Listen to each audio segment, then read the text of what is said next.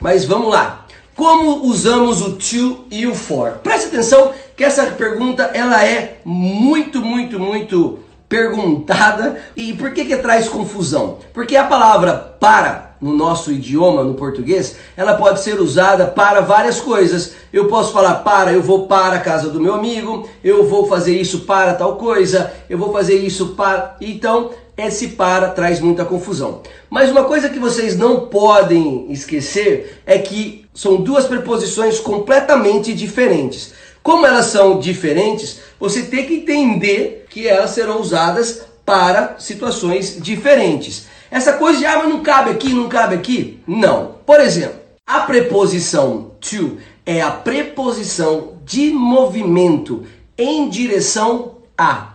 Troque a preposição to para a palavrinha a, ao invés do para.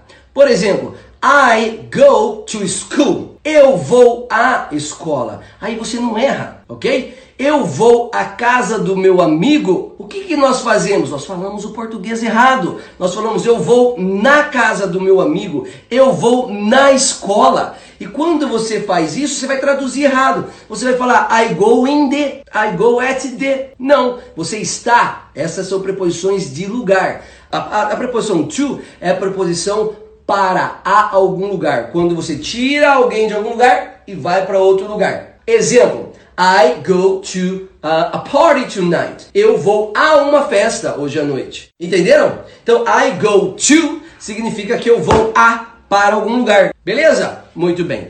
A preposição for, eu posso usar ela para algumas três forminhas diferentes. Para indicar uma finalidade, por exemplo, I bought this pen for writing. Eu comprei essa caneta para escrever. Geralmente, quando você colocar a finalidade depois do for e vai ser um verbo, esse verbo tem que estar no gerúndio. Por exemplo, sabe aquele ônibus amarelo que, que tem nos Estados Unidos? Aquele ônibus eu falo assim: ó, that bus is for kids. É a finalidade. Aquele ônibus é para criança. E um jeito legal também de usar o for é quando é um benefício para alguém. Olha que legal esse exemplo.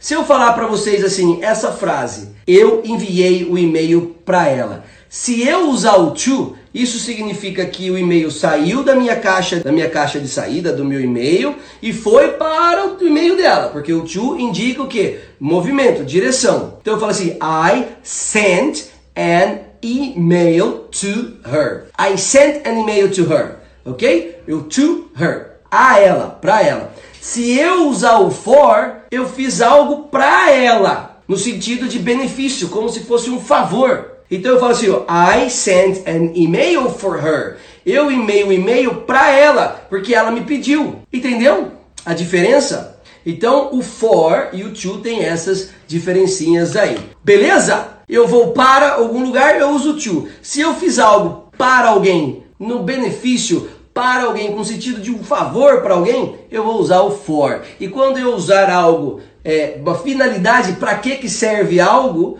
você usa o for também.